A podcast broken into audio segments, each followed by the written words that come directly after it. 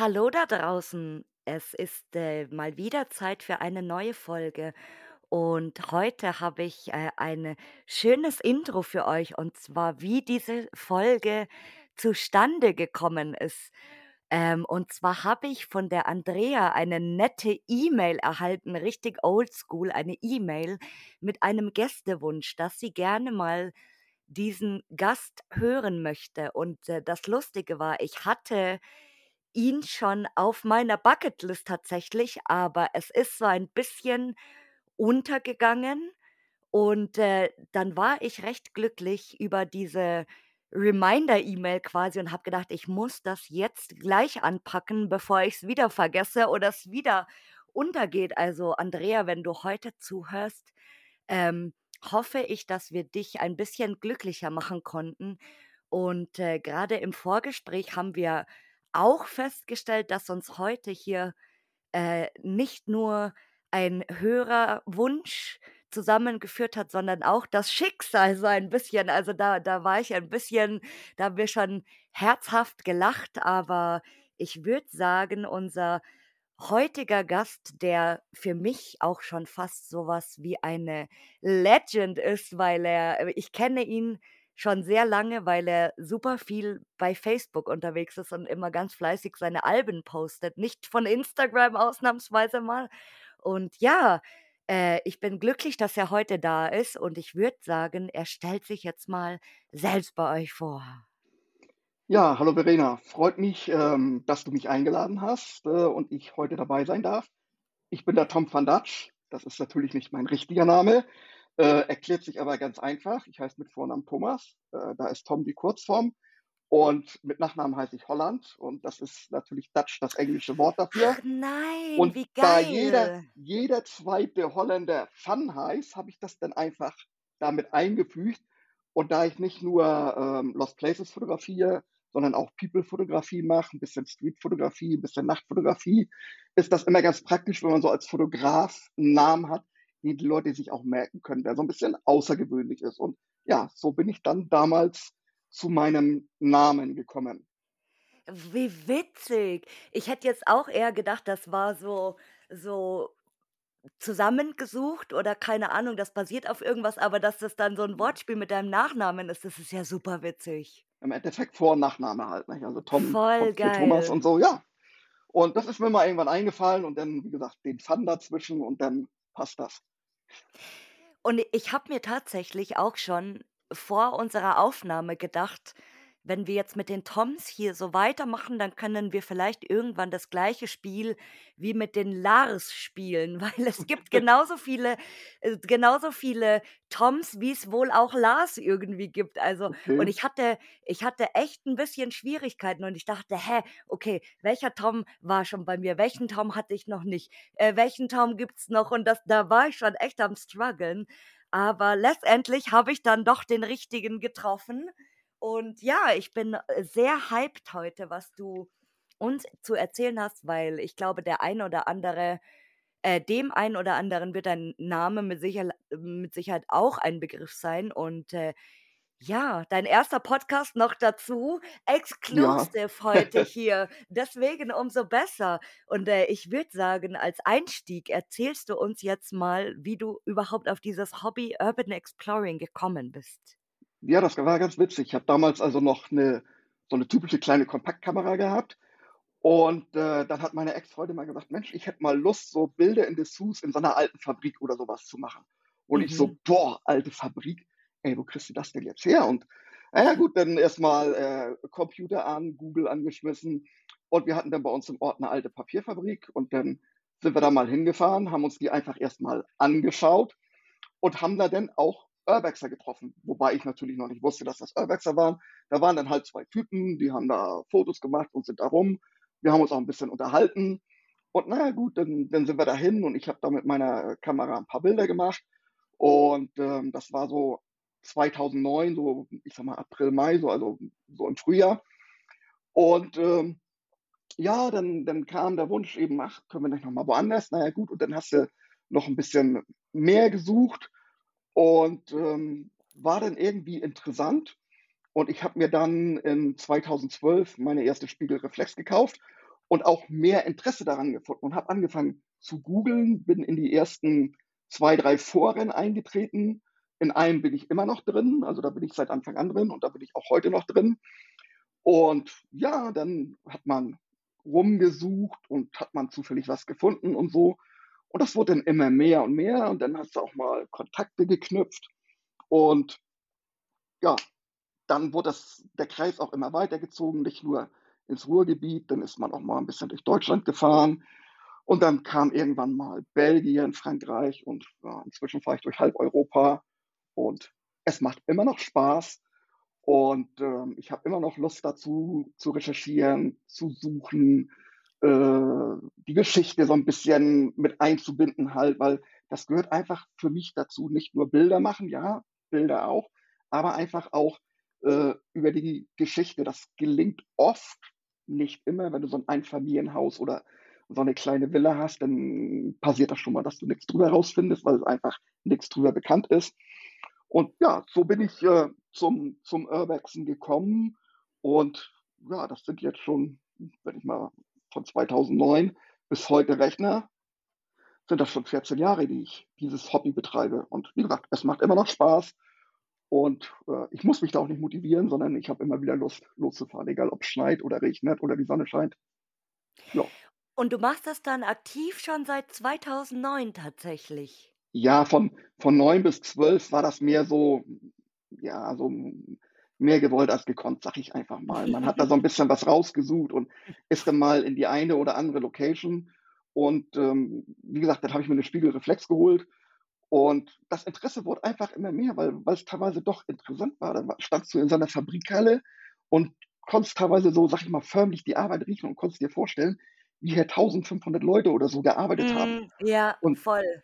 Darüber kam das dann auch. Diese Papierfabrik von, die bei uns war, die war 1911 gebaut.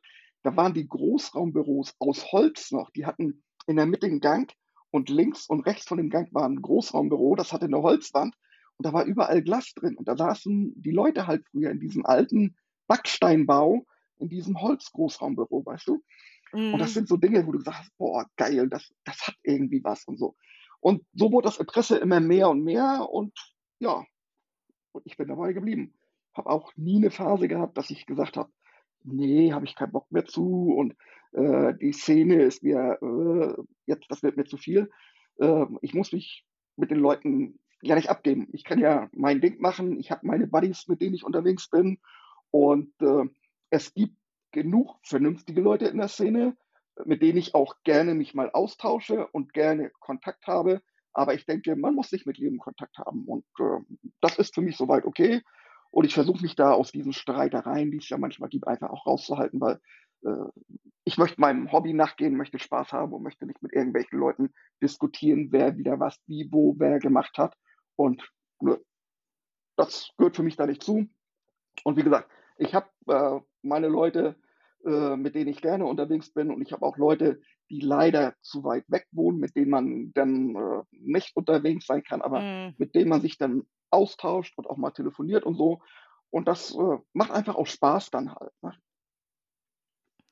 Das das war jetzt so so voll die schöne Motivationsspeech auch so 'n bisschen, finde ich. Also, ich ich ich ich habe jetzt ganz gespannt gerade zugehört, weil das voll motivierend ist, was du gesagt hast, weil we wenn wenn du sagst so, es gab nie irgendwie 'ne Zeit, wo du dich ru runterziehen lassen hast oder so und, äh, es es stimmt schon, also und wie wie du schon sagst, genau, du du musst nicht jeden mögen oder mit jedem Kontakt haben, so. Du musst einfach auf auf deiner Straße fahren irgendwie und weiter Spaß dran haben und dir nicht den Spaß verderben lassen.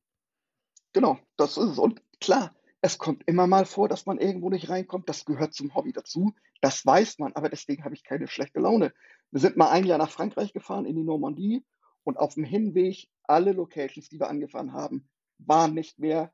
Wir haben bei dem Eurotrain angehalten, da hingen nur noch die Reste von den beiden Triebwagen. Und die letzte Location vor unserer Übernachtung wurde dann was. Ja, und dann sind wir nächsten Tag dann eben äh, Chapelle de Pelouse gewesen und Hospital Plaza und da sind wir reingekommen. Und wenn du in diesen beiden Locations drin bist, dann kann der Rest zu sein. Dann hat sich die Tour schon gelohnt für diese beiden Locations. Du stehst da und du bist einfach geflasht. Und da muss man sagen, alles, wo du zusätzlich noch reingekommen bist, ist einfach Bonus dann. Ne? Und dann ist die, der erste Tag, wo du nirgendwo reingekommen bist, auch vergessen dann. Ne? Das ist dann einfach so. Das muss man auch dann, gerade wenn du weiter ins Ausland fährst, das ist einfach so, dass dir du nicht so genau die Infos hast, wie äh, wenn du in Deutschland bist, weil du doch nicht so die Kontakte hast und vielleicht auch nicht ganz so hundertprozentig die Sprache sprichst. Und dann hat man genug Reserve-Locations und dann passt das auch. Was sagen so die Leute, die dich kennen, also so Family und Friends dazu, was du da so machst? Wie finden die das? Ja, meine, also meine Frau teilt das Hobby zwar nicht, aber wenn wir zum Beispiel im Urlaub sind, äh, kommt die schon mal mit rein. Die war zum Beispiel in, Jugoslawien oder in, in, Kroatien in der Tito-Schule mit drin und so. Und wenn sie dann keinen Bock mehr hat, dann geht sie wieder raus. Oder als wir damals in Italien waren, äh, wusste ich nicht genau, wo das äh, Paragon Hotel ist. Und meine Frau kann relativ gut suchen und die hat das dann innerhalb von einer halben Stunde während der Autofahrt äh, dann gefunden. Und äh, das macht die schon mal mit. Also wenn wir, wie gesagt, oder wir sind auch schon mal auf dem Sonntag zusammen im Krankenhaus gefahren. Also so, wenn wir im Urlaub sind, dann kommt sie mit und so. Und äh, meine Ex-Frau und meine Tochter sagen immer, du immer mit deinen Dingern, irgendwann kommst du noch mal in den Knast und so.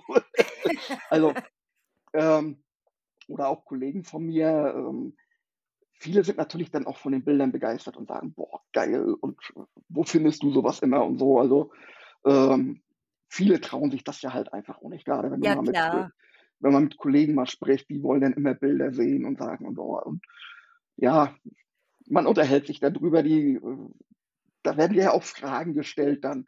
Und äh, da hast du manchmal, wenn du abends, wenn du äh, so ein, so ein Außendienstmeeting hast und abends dann noch beim Bier sitzt, äh, da labern die dich manchmal dicht und dann äh, bist du anderthalb, zwei Stunden davon am Erzählen, weil die dich immer löchern. Das passiert manchmal.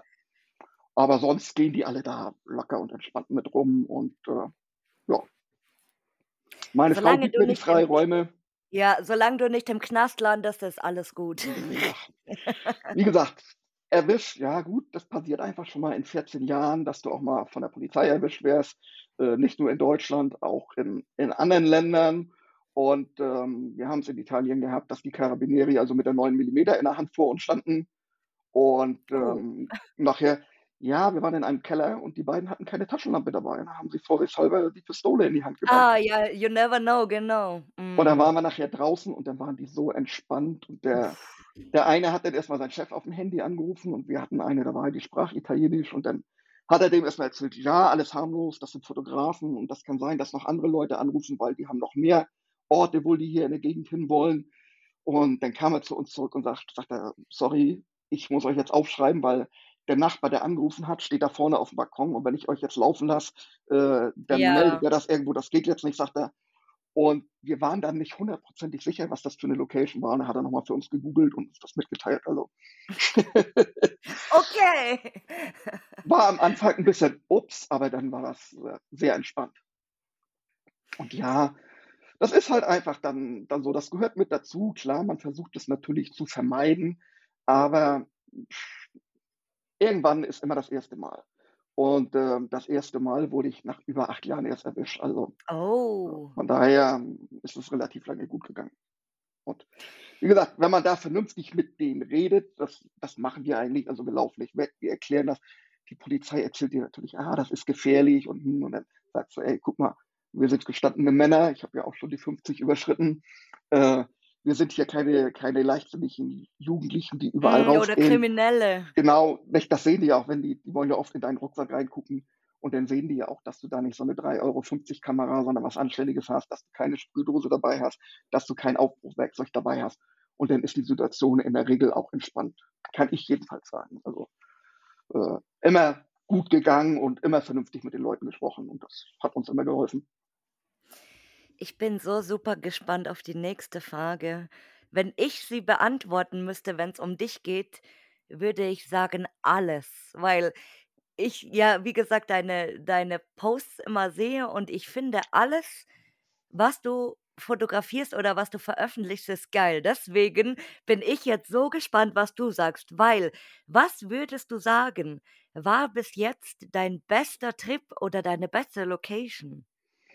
Ja gut, es gibt natürlich Uh. viel, grade wenn du, äh, das so lange wie ich schon machst.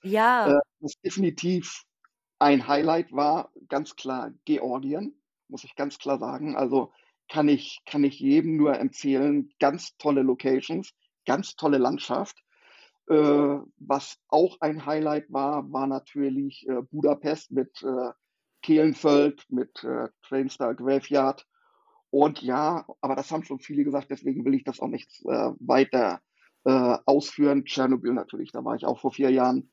Ähm, ja, das sind so aber es gibt auch so viele, äh, kleinere Spots, wo du dann mal in Belgien findest oder in Frankreich, wo du sagst: „Mensch, das ist 'ne 'ne ganz tolle Sache.“ Wir waren grad vor 3 Wochen in einer Papierfabrik, die 1912 gebaut wurde, wo das gesamte Kesselhaus noch steht, wo wir nicht mit gerechnet haben und schon gesagt haben: „Das ist geil.“ Und dann sind wir nachher zurück noch in die, äh, Schaltzentrale rein. Da standen dann noch äh, stand noch die Schaltzentrale.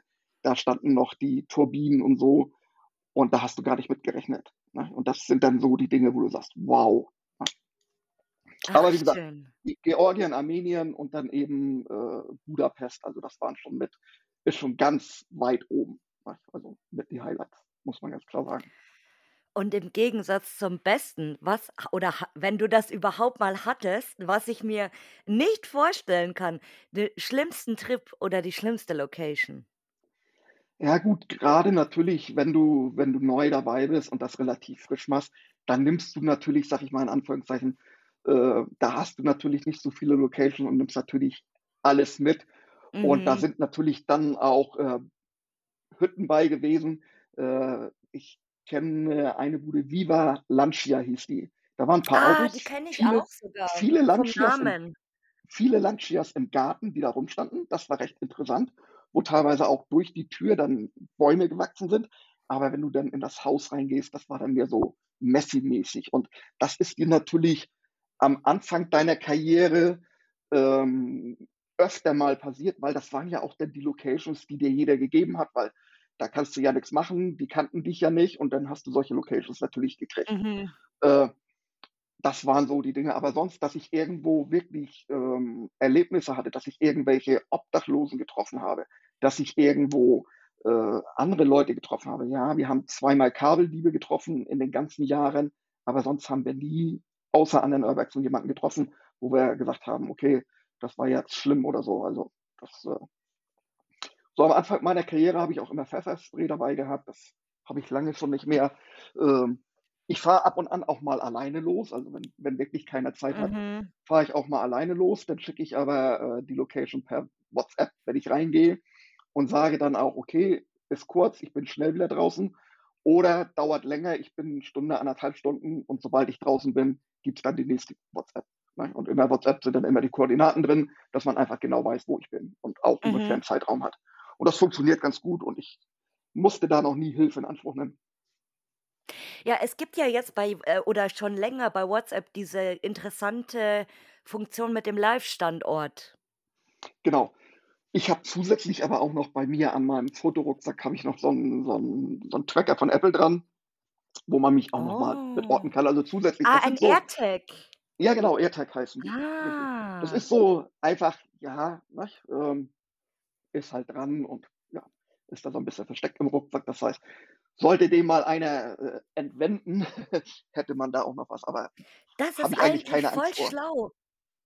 Das ist eigentlich voll schlau, weil AirTags ich meine, der ein oder andere hat ihn jetzt bestimmt schon, aber die meisten haben den halt am Schlüssel oder am äh, Genau. es gibt auch Leute, die die ihren Tieren jetzt 'n AirTag 'n Hund oder so. Mhm, Katzen glaube ich richtig. jetzt nicht so, aber Hunde halt 'n AirTag dran machen.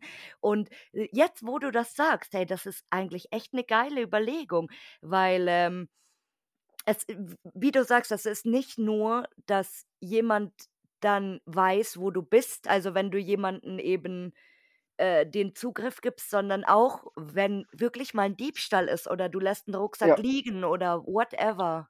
Genau.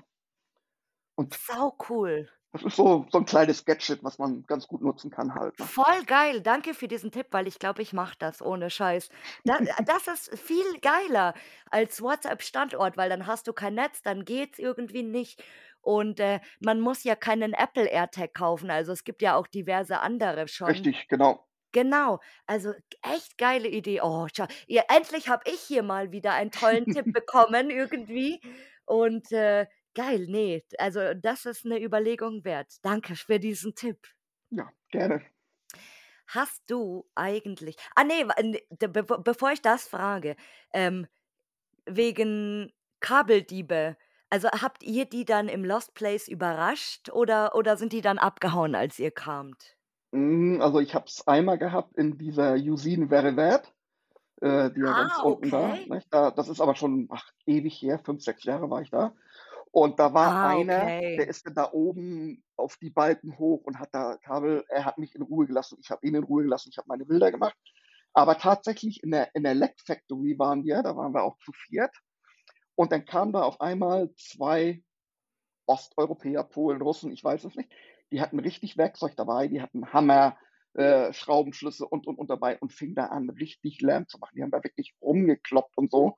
Und wir waren zum Glück so gut wie durch. Und da haben wir auch gesagt: „Ey, komm, lass uns verschwinden, da haben wir jetzt keinen Bock drauf, das müssen wir nicht haben.“ Und dann haben wir die da ihren Lärm machen lassen und sind dann einfach auch gegangen, weil wir eigentlich auch so gut wie Weil durch waren. Ich glaube, wir waren 10 Minuten zusammen da in der Locations, haben unsere letzten Bilder gemacht und dann sind wir verschwunden, weil das mussten wir nicht Ja, haben. weil weil voll viele sagen ja immer so: „Ah, du hast 'n Kabeldieb gesehen, wieso hast du nicht die Polizei angerufen? Wieso hast du nichts gemacht?“ Aber ich ich überlege auch immer so, egal whatever, okay, wenn wenn jemand jetzt dort geschlagen wird oder bedroht oder ich sehe, das ist 'ne Bedrohungssituation, dann würde ich's schon machen. Aber ich bin ich weiß auch immer nicht so, wie würde ich reagieren, weil du weißt auch nie, wie die drauf sind.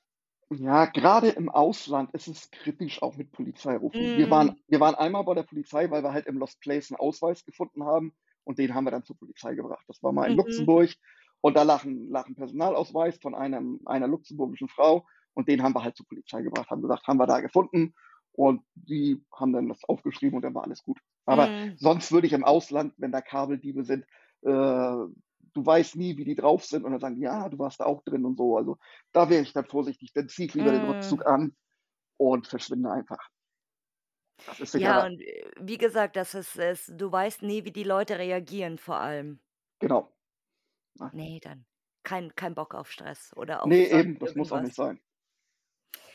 Hast du irgendein Lost Place oder allgemein so hast gibt's was, was für dich ein No-Go ist? Also, dass du jetzt sagst zum Beispiel, es gibt ja Leute, die sagen, ähm, Krankenhäuser sind nix für mich oder Industrie oder ich würde nie in 'n Wohnhaus gehen oder ich, äh äh, das kannst du eigentlich so aufnehmen, wie du das willst, diese Frage. Ähm, ja, ich bin also, Industrie interessiert mich schon, äh, sehr stark, weil du da wirklich, ähm, viel, viel entdecken kannst. Aber, äh, ja, Industrie interessiert mich, sehr stark, äh, Chateaus und so, aber ich gehe auch in Wohnhäuser, in Krankenhäuser. Äh, was ich grundsätzlich nicht mache, das machen ja einige, wenn man da irgendwo mal 'ne tote Katze oder 'n toten Hund findet, äh, das fotografiere ich grundsätzlich nicht und, äh, solche Bilder stelle ich auch nicht ein, äh, weil ich finde, das muss einfach nicht sein. Das, macht man nicht. Aber ansonsten, ähm, wenn's offen ist, ähm, dann gehe ich da rein. Also, ich würde würde keine Tür aufbrechen, ich würde kein Fenster einschlagen. Ja, man drückt schon mal an der Tür und manchmal, wenn man 'n bisschen drückt, dann ist so 'n wackeliges Fenster auch auf, aber ich würde nie etwas beschädigen, um in ein Gebäude zu kommen. Bei Alla Italia war ich fünfmal, bevor ich reingekommen bin. Nicht? Also Oh, aber ich habe es geschafft wow. dann. Ja. Äh, und das ist so Ich äh, mich würde mal interessieren, weil du sagst Alla Italia, ob das jetzt schon renoviert ist oder Die nicht? die sind am Renovieren. Wir waren, äh, Anfang des Jahres in Belgien und sind da rumgefahren. Also, einmal um das Gebäude rum, weil wir nämlich in der Nähe von Spa waren und habe ich gesagt: „Komm, lass uns mal vorbeifahren.“ Ähm, da Mhm. stehen Gerüste, alles. Also, die sind da wirklich voll am Arbeiten. Weil Das das ist auch also so krass von innen, also Ja, superschön das ist und superschön. Ich ich wenn das irgendwann mal öffnet, dann würde ich voll gerne da mal reingehen, einfach um das zu sehen. So habe ich's ja bei der Alten Börse auch gemacht, Mhm. äh, in Antwerpen, weil ich das einfach mal sehen wollte, weil mich das als Lost schon so beeindruckt hat und ich gedacht habe: „Boah, das ist so krass und so schön.“ Und dann wollte ich das in echt sehen und ich glaube, beim Alla-Italia wäre das genauso wie in der Alten Börse, dass ich dann da drinnen stehe und, äh, 5 Minuten erst mal das auf mich wirken lasse, weil das so schön ist einfach. Also, ich kann's mir auch, äh, schon vorstellen, wenn das fertig ist. Also, weil das ist ja 'ne Gegend, in die kommst du öfter mal und dann kann man ja mal schnell anhalten und einfach mal 'n Blick riskieren und einfach auch mal, äh, Ja, so, ich sage mal in Anführungszeichen, Vergleiche anstellen. Also, ich mache es generell nicht. Ich mache also keine Revisits, äh, weil ich einfach sage, die Location wird in der Regel nur schlechter. Es gibt 2 Locations, wo ich zweimal war.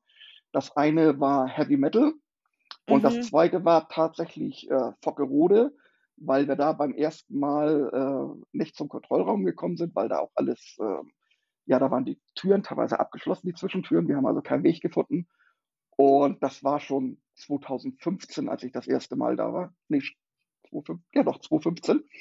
Und ich war dann jetzt, äh, 2 ähm, 21 noch mal da und dann haben sie uns dann halt beim Rausgehen da, als wir dann aufm Parkplatz am Auto waren, erwischt. Aber, ähm, dafür hat es sich gelohnt, aber ansonsten mache ich kein Revisit, so wie einige Leute sagen: „Ah, ich fahre da nach 2, 3 Jahren noch mal hin“, weil Mhm. es wird nicht besser und du hast du hast tolle Bilder. Ähm, warum soll ich da nach 3 Jahren noch mal hinfahren und Bilder machen? Äh, das erschließt sich mir nicht. Mich fragen auch einige manchmal, mit denen ich auch auf Tour bin: „Ah, da möchte ich gerne hin.“ Ich sage: „Du, da war ich schon mal.“ „Ja, okay, dann fahren wir da halt nicht mehr hin“, weil die genau wissen, äh, dass ich dafür nicht zu haben bin. Ah, Ich habe okay. es bei 2 Locations mal gemacht, da da wollten die unbedingt noch mal rein. Ich war da schon, da habe ich gesagt: „Komm, ist okay, geht da rein“, weil ich wusste, das dauert nicht lange, die sind in 'ner 1/2 Stunde durch. Sage ich: „Warte ich im Auto, macht euer Ding, äh, und dann kommt ihr einfach wieder.“ Aber ansonsten, nein, ich fahre nicht zweimal zu der Location. Dafür gibt's viel zu viele tolle Locations, die es auf der Welt noch zu entdecken gibt, äh, die ich mein Leben lang nie alle sehen werde und da gucke ich mir lieber was Neues an als was Altes. Das ist einfach so. Ich gucke mir schon also, ich mache schon manchmal Revisits, aber nur tatsächlich bei Orten, die ich mag. Also, Mhm. wenn wenn ich jetzt irgendwie wenn's mir da nicht gefallen hat oder das war so, hm, okay oder jetzt nicht für mich, wo ich sage, hm, das würde mich mal interessieren, wie's da jetzt aussieht so und, äh, jetzt vielleicht nicht nur, wenn sich bekannte Motive ändern, sondern wenn auch allgemein, wie wie der Rest so aussieht und das ab und zu geht das schon, aber es muss dann wirklich was sein, was man gerne mag. So, äh, es gibt ja im im Harz den den bekannten Waldkater zum Beispiel, dieses, Ja. ähm genau. Und, äh, das war so 'n Ort, ich ich glaube, ich war da schon viermal oder fünfmal gefühlt. Und es ist immer interessant, wie sich das so also, einmal im Jahr tatsächlich und wie sich das dann so von Jahr zu Jahr minimal ändert, aber es es Mhm. rottet eigentlich mehr vor sich hin.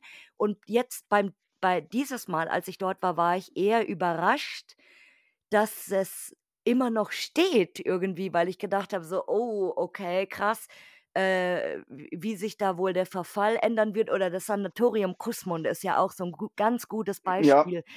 Und da da konntest du wirklich von Jahr zu Jahr beobachten, wie wie immer ein Stockwerk mehr nach unten kommt quasi. Aber das ist ja auch das Interessante mit dran. Auch wenn wir alle das gleiche Hobby haben, jeder hat so 'n bisschen andere Interessen und der Ja. äh, nicht nur vom Location-Typ. Der eine sagt: „Ah, ich ich möchte nur haben, wo Verfall ist.“ Der nächste sagt: „Ah, am besten Besen rein.“ Und der dritte sagt: „Industrie kann gar nicht Genau, dreckig ja. dreckig genug sein.“ Und der eine der nächste sagt dann, so wie du jetzt: „Ah, ich fahre da gerne 4, 5 Mal hin, weil ich das so 'n bisschen dokumentieren Ja. möchte auch und so.“ Und, äh, grade grade das macht das macht das ja spannend, dass nicht alle gleich Ja. sind. Überleg mal, wir stehen alle zusammen an der gleichen Location, so mit 20 Mann so ungefähr. Ist mir zum Glück noch nicht passiert, aber, ähm, deswegen, jeder hat so seine seine Vorlieben und deswegen fährt der eine ja auch 'n grünes Auto und der nächste fährt 'n blaues Ja, und der eine fährt genau. eins mit Dach und der andere fährt eins ohne Dach. Ja. Und so ist es in der Urbex-Szene eben auch.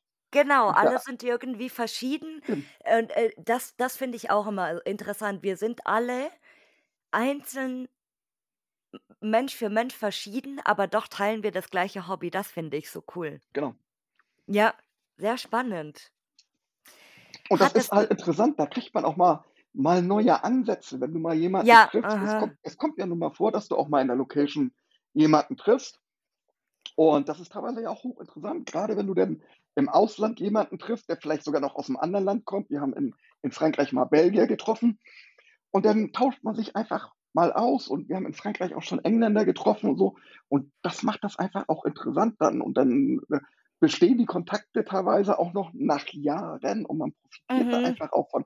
Wenn man dann mal wieder hinfährt, dass man mal 'n Tipp kriegt. Äh, wir haben, als wir in Italien waren, jemanden getroffen, äh, mit dem schreibt mein mein Kumpel heute noch und die tauschen sich da aus und so. Das ist natürlich, ähm, auch das Schöne an der Szene, ähm, dass es nicht nur Neid und Missgunst gibt, den gibt es genug, aber dass es eben auch Leute gibt, die die das, äh ja, die einfach auch sehen, dass man, wenn man vernünftige Leute trifft, davon auch profitieren kann und sich dann auch mal, äh, zu Zugangstipps und so austauschen kann, grade wenn's ins Ausland und so geht. Und das finde ich halt auch, ähm, das Schöne an der Szene halt mit. Mhm. Ja, also, wie gesagt, also, Kontakte ins Ausland sind ja Gold wert. Ja. Sind zwar nicht viele, die man hat, aber die paar, die man hat, die die pflegt man dann auch und ja, das finde ich dann immer ganz nett. Hattest du mal ein skurriles Erlebnis auf'm Lost Place, egal wie? Ja gut, das eine habe ich ja vorhin schon so 'n bisschen erzählt, die, äh, Karabiniere, die da mit der 9 mm in der Hand Ja. standen. Äh, aber ich habe tatsächlich letztes Jahr in in Ungarn eine recht krasse Sache gehabt. Und zwar gibt das mitten in Budapest die Alte Börse.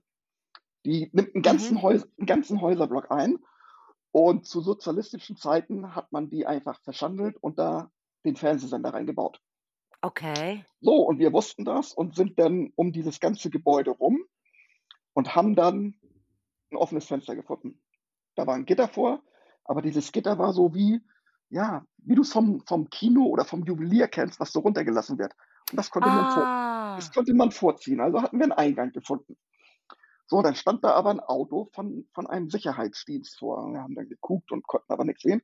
War da 'ne Klingel dran, haben wir geklingelt, natürlich keiner aufgemacht. Dann sind wir abends noch mal hin, ja, Auto stand immer noch da, innen war Licht an. Haben wir überlegt: „Was machen wir?“ Okay, nächsten Morgen, war im Sommer, im Juli, sind wir da irgendwie gegen 4:00 hin. Zu zweit sind wir rein, der, hm, 3. sagt: „Ich ich bleibe lieber draußen.“ Hat sich dann da auf die auf die Bank gesetzt im Park und wir sind da drin und sind, sage ich mal, ja, zu zu 90 % durch. Was uns noch fehlte, war das Haupttreppenhaus und der Raum dahinter. Und dann schreibt er uns auf einmal 'ne WhatsApp: „Da kommt grad einer, der hat 'n T-Shirt an, da steht Security drauf und der schließt die Tür auf.“ Na Oh, ja, wir dann oh. wir dann raus. Und das Witzige war, draußen sind 2 Kameras, links und rechts vom Eingang und der Eingang hängt 'n bisschen vor. Und genau da, wo wir ins Fenster rein sind, hing auch 'ne Kamera. Da hatten wir dann das Auto hingestellt, um Oh, zu shit. So, dann haben wir gesagt: „Okay, die Uhr ist jetzt 6:20, also, wir wissen, um 6:20 kommt der Security-Mann.“ Also, nächsten Morgen wieder hin, weil wir wollten ja diese Räume noch shooten. Kumpel wieder draußen geblieben. Wir sind dann erst in die hinteren Räume, haben da unser wollten unser Bild machen, mussten aber durchs Treppenhaus. Und da war so 'n Pförtnerhäuschen und da war Licht an. Und auch im ganzen Treppenhaus war Licht und da habe ich in das Pförtnerhäuschen reingeguckt. Dann konnte ich den Monitor sehen, auf dem die beiden Kameras die Bilder gezeigt haben. Und im hinteren Raum konntest du sehen, da standen Schuhe. Na gut, nix weiter bei gedacht. Okay. Wir sind dann nach hinten gegangen, haben unsere Bilder gemacht und kommen dann wieder zurück, um die letzten Bilder direkt also, dass ich mit'm Rücken an der Eingangstür stand, um das Treppenhaus zu fotografieren. Und als wir da zurückkamen, lief in diesem Pförtnerhäuschen das Radio. Das heißt, der hat wahrscheinlich seinen Radiowecker angestellt und ist gerade wach geworden. Der hat wahrscheinlich gepennt Ja. und ist wach geworden.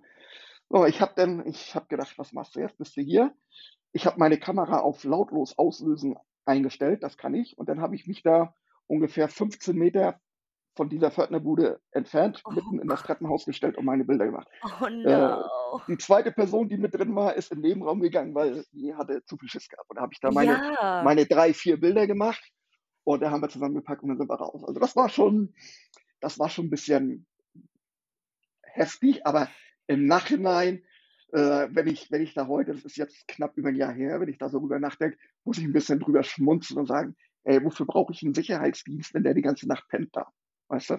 Ja, und so die die die Aktion war auch so, ich ich äh, ich ich, äh, äh, lache hier grade so. Ich grinse so 'n bisschen vor mich hin, weil das ist schon so bisschen Mission Impossible auch, so Mhm. lautlos Ja. und, äh, irgendwie du du du denkst dir so: „Okay, scheiße, entweder so er wacht jetzt auf oder er pennt oder whatever und ich komme hier raus und mir passiert gar nichts oder ich bin total am Arsch und keine Ahnung, die stecken mich in den Knast oder was weiß ich. Oh mein Gott. Ja, das war schon 'n 'n bisschen tricky, muss man sagen. Aber als wir, äh, dann draußen waren und im Auto waren, da haben wir halt auch nur drüber gelacht, nicht? Also, das war dann einfach, äh ja, das sind so die Dinge halt. Man muss es nicht erleben, um Gottes Willen, ähm, aber ja, ist halt so gewesen. Aber es war's wert für das Foto, also definitiv. Das war schon so 'n Boah, bisschen ich tricky, ja. oh Gott, ich würde ich aber ich ich oh Gott, ich ich keine Ahnung. Also gut, manchmal, wenn du irgendwie Bauarbeitern reinläufst oder so oder du siehst an der Ecke, dass gearbeitet wird und denkst dir so: „Oh, okay, dann gehe ich mal ums Eck und gucke mal und so, vielleicht geht da irgendwie was.“ Das geht ja noch so, ja? Oder, äh, Ja, die kann man ja oha auch die so 'n Bauarbeiter kannst du ja auch mal ansprechen.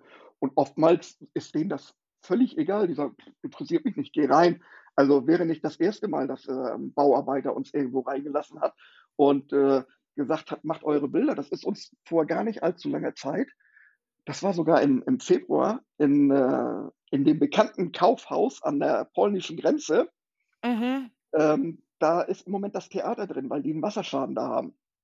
Und da waren grad Oh. da waren grad die Türen auf und da waren welche am Stühle reinschleppen. Und dann sage ich zu meinem Kumpel: „Du, ich gehe jetzt rein und frage die, ob wir Fotos machen können.“ Und dann sagt er: Ja. „Ja klar, kein Problem.“ Wir zurück zum Auto, Fotoausrüstung geholt Geil. Und dann sind wir da in das Kaufhaus rein und konnten uns da frei bewegen. Gut, es Mhm. standen natürlich unten schon etliche Stuhlreihen und so rum, aber die haben uns da einfach reingelassen und Bilder machen lassen, also.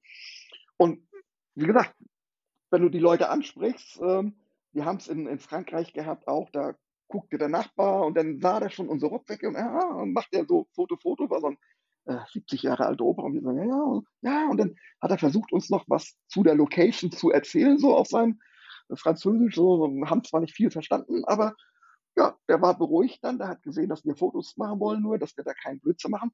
Und dann war das Ding für ihn erledigt.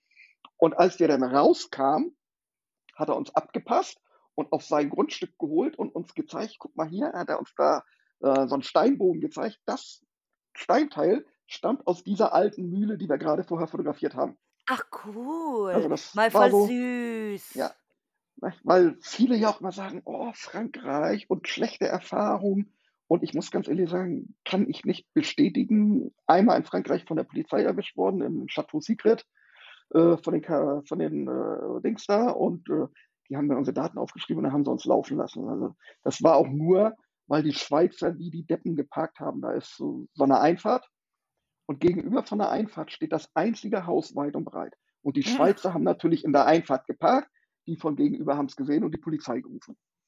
Und wir waren, ja, die Schweizer und dann waren noch andere Deutsche da und dann mussten wir halt verschwinden. Und dann sind wir erst mal mit den Deutschen zusammen weggefahren, haben noch 'n bisschen geschnackt und wir hatten unsere Bilder noch nicht. Die anderen hatten fast alle ihre Bilder schon und dann haben die uns in ihrem Auto mitgenommen, haben da in der Nähe angehalten. Wir sind dann rausgesprungen und dann waren wir 'ne 1/2 Stunde, nachdem die Polizei uns da rausgeschmissen hat, noch mal drin und haben dann unsere Bilder gemacht und sind dann verschwunden. Ist sag mal, ist ich habe irgendwas die die Tage gelesen und ich bin mir nicht mehr sicher, die Frage hatte ich mir nämlich gestern schon gestellt, ob das Château Secret jetzt verkauft wurde. Also, ich habe grade vorgestern oder gestern Bilder gesehen, die jetzt erst gemacht worden sind angeblich. Ah, ne, dann war Also dann ist das so typisch, weil, äh, du du weißt, wie das ist. Es gibt 1.000 verschiedene Sachen und alles sieht irgendwie ähnlich aus oder keine Ahnung und dann so irgendwas ist auf jeden Fall verkauft in Frankreich. Irgendwas. Okay, ja. In Frank Whatever. in Frankreich gibt es so viel. Da gibt's über 2.500 leerstehende Schlösser, äh, die wir mit Sicherheit nicht alle kennen und ich denke, da wird jede Woche 'n Schloss verkauft, so ungefähr. Wahrscheinlich, Ja. wahrscheinlich und wir kriegen's nicht mal mit. Genau. Also, es gibt es gibt da recht gute Literatur, wenn man sich da mal, äh, 'n bisschen durch das Internet wühlt. Es gibt Verzeichnisse von Schlössern in Frankreich, genauso wie's zum Beispiel 'n Verzeichnis gibt aller ehemaligen Botschaften in Bonn, äh, wo drin steht, äh, welche Botschaft da drin war und was mit dem Gebäude heute ist. Ob da einer drin ist, ob das noch leer steht oder ob das umgebaut Ja, wurde und ja, so. das Also gibt's mit vielen Sachen, also genau, grade DDR, Fabriken, VEB, richtig, genau. ähm, und ich letztes Mal habe ich auch irgendwas gefunden. Was war denn das? Ah, Versch Kinder Kinderverschickungsheime. Mhm. Da gibt's auch Vereine tatsächlich. Ja. Und das ist natürlich auch dann, äh, gute Literatur für die Recherche einfach, nicht? Weil Mhm, es ist einfach nun mal auch viel Recherchearbeit, die man, äh, in kalten an kalten Winterabenden immer gut machen kann oder wenn ich dann mal auf Geschäftsreise bin und im im Hotel bin, dann nutzt man die Zeit dann auch und, äh, recherchiert mal 'n bisschen, um einfach auch wieder, ja, nicht Nachschub zu kriegen, aber um einfach mal zu schauen, was könnte mhm, dann interessant sein? Was könnte man vielleicht mal, äh, besuchen, äh, was kennt noch keiner und so. Das ist ja auch immer du willst ja nicht die, äh, ja, wie soll ich sagen, die das, was alles kennt, so au aufgereiht an der Perlenschnur abklappern, sondern, ähm, da gehört einfach auch eben mehr zu, als nur dahin zu fahren und Bilder zu machen. Und da gehört einfach Recherchearbeit oder du liest irgendwo was und findest das nicht genau und dann versuchst du halt mit Google Maps und irgendwelchen Zeitungsartikeln einfach die Location einfach zu finden und das, ähm das kennen viele ja gar nicht mehr. Die sind einfach verwöhnt, weil sie irgendwelche Listen und Karten auf dem Silbertablett, äh, präsentiert kriegen. Und wenn ich bedenke, meine Frau ist da, wie gesagt, relativ gut. Die hat sich teilweise ich mache es nicht, weil ich mag die YouTube-Videos nicht so. Die hat sich YouTube-Videos angeguckt und dann hat die das Bild angehalten und hat dann mal auf einem Schild gelesen, welcher Bäcker die Brötchen geliefert hat. Und darüber haben wir die Location gefunden so. Ja, Also, da also, du ne? kannst mittlerweile so viel auch durch Bilder rausfinden, durch Ja, Videos und so. Das ist, äh, manchmal gar nicht so schwer oder auch oft einfach mal Texte durchlesen oder zuhören auch. Und genau. wie du schon sagst, ich finde das auch schade, dass dass dass das viel bequemlicher irgendwie äh, geworden ist, so, ich weiß nicht. Also, äh, äh, klar, du du kannst dir natürlich irgendwo, äh, Karten runterladen und, dann einfach Sachen anfahren, die da drauf sind, aber du hast halt nicht das zum Beispiel, wenn du ein Video siehst, dann siehst du da irgendwie ein Jagdschloss oder so. Und Ja. dann hörst du zu, über was da gesprochen wird. Das Jagdschloss existiert seit da und da, so und so, bla bla bla. Und dann merkst du dir das und fängst an zu googeln und dann weißt du ungefähr, in welchem Gebiet und dann zoomst du Mhm. das ab. Und irgendwann nach 3, 4, 5, 6, 7, 8 Tagen, whatever, wo du schon dreimal zwischendrin aufgegeben hast ich hatte das auch schon, wo ich mir gedacht habe, so: „Ah, fuck it, ich finde das eh nie.“ Und dann so 'n Tag Pause und dann habe ich gedacht so: „Ne, jetzt bin ich wieder voll motiviert, ich werde das finden.“ Und dann musst du wirklich ab abklappern, Gebiete und bam, wenn du das gefunden hast und wenn du dahin fährst und wenn du da dort bist und du flippst nur noch aus, so Ja, dieses Gefühl auch, dieses Erf genau. Das gehört einfach mit dazu. So, du hast ja manchmal habe ich schon gehabt, da suchst du was, da suchst du 2, 3 Monate, findest das nicht und dann lässt es erst mal wieder und irgendwann fängst du wieder an und dann findest du das. Und da freust du dich halt auch drüber, sagst: „Mensch, endlich habe ich's gefunden“, weil, wie gesagt, dieses auf dem Silber, ja, es ist sicherlich manchmal auch ganz nett, wenn dir wenn dir einer mal, den du gut kennst, dir mal 'n Tipp gibt für 'ne geile Location, sagst du natürlich nicht nein, das ist so, aber, ähm Das gehört einfach mit dazu zum Hobby und das das sehen viele einfach nicht mehr so, ne? Das hat sich einfach in den letzten Jahren einfach also, ich finde, es ging ging stark los mit diesem dass die Szene so verwässert ist, äh, kurz so als Corona losging. Da haben viele gedacht: „Äh, du kannst nix machen. Ah ja, fährst du mal Urbexen.“ Und dann kommt natürlich das Fernsehen dazu, die, äh, auf auf Welt dann die Lost Place Serie und Ja, dann wird wird bei Galileo berichtet und die Bild-Zeitung macht und hier. Und das, ähm diese Medien hast du früher halt nicht gehabt. Da hast du noch nicht mal Google Maps gehabt, da hast du noch Excel-Listen mhm. geführt und solche Sachen halt und hast dann, äh, mühsam deine deine Zettelsammlung im Auto dabei gehabt und dann, äh, abgestrichen. Das ist ja heute alles viel einfacher und sicherlich profitieren wir auch davon, dass wir mit 'ner Excel-Karte äh, jetzt sage ich schon mit 'ner Excel-Karte, mit 'ner Gu Mit der mit 'ner Google. Google-Karte, dass du die ans Navi anschließt und dann den Punkt anklickst und dein Navi führt dich dahin. Das macht die Sache sicherlich einfacher und, ähm, du kannst vorher schon mal gucken, wo kannst du das Auto abstellen, äh, von welcher Seite gehe ich am besten ran, grade wenn du irgend so 'n so 'n Schloss hast, was da irgendwo im Wald, im Park ist, äh, da kannst du ja nicht nicht da musst du schon da fällst du auf, wenn du halt kommst mit 'nem deutschen Kennzeichen, ne? Ja, klar. Und, äh, die Franzosen sind ja bei deutschen Kennzeichen manchmal doch 'n bisschen bisschen Ja. eigen, muss man ganz klar sagen.